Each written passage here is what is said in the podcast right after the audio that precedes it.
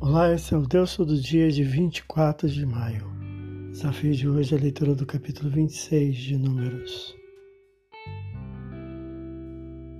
O Senhor, cessada a praga, novamente dirige a Moisés a um novo censo do povo, somando aos que estivessem em idade militar, versículo 2 e 4.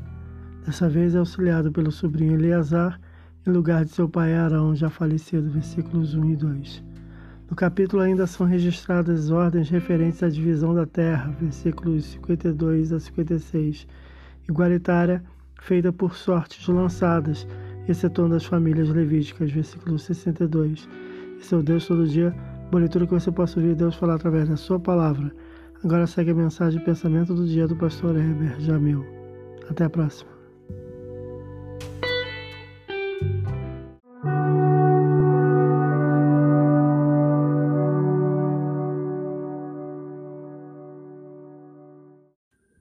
Pensamento do dia. É preciso ter perseverança em fazer o bem.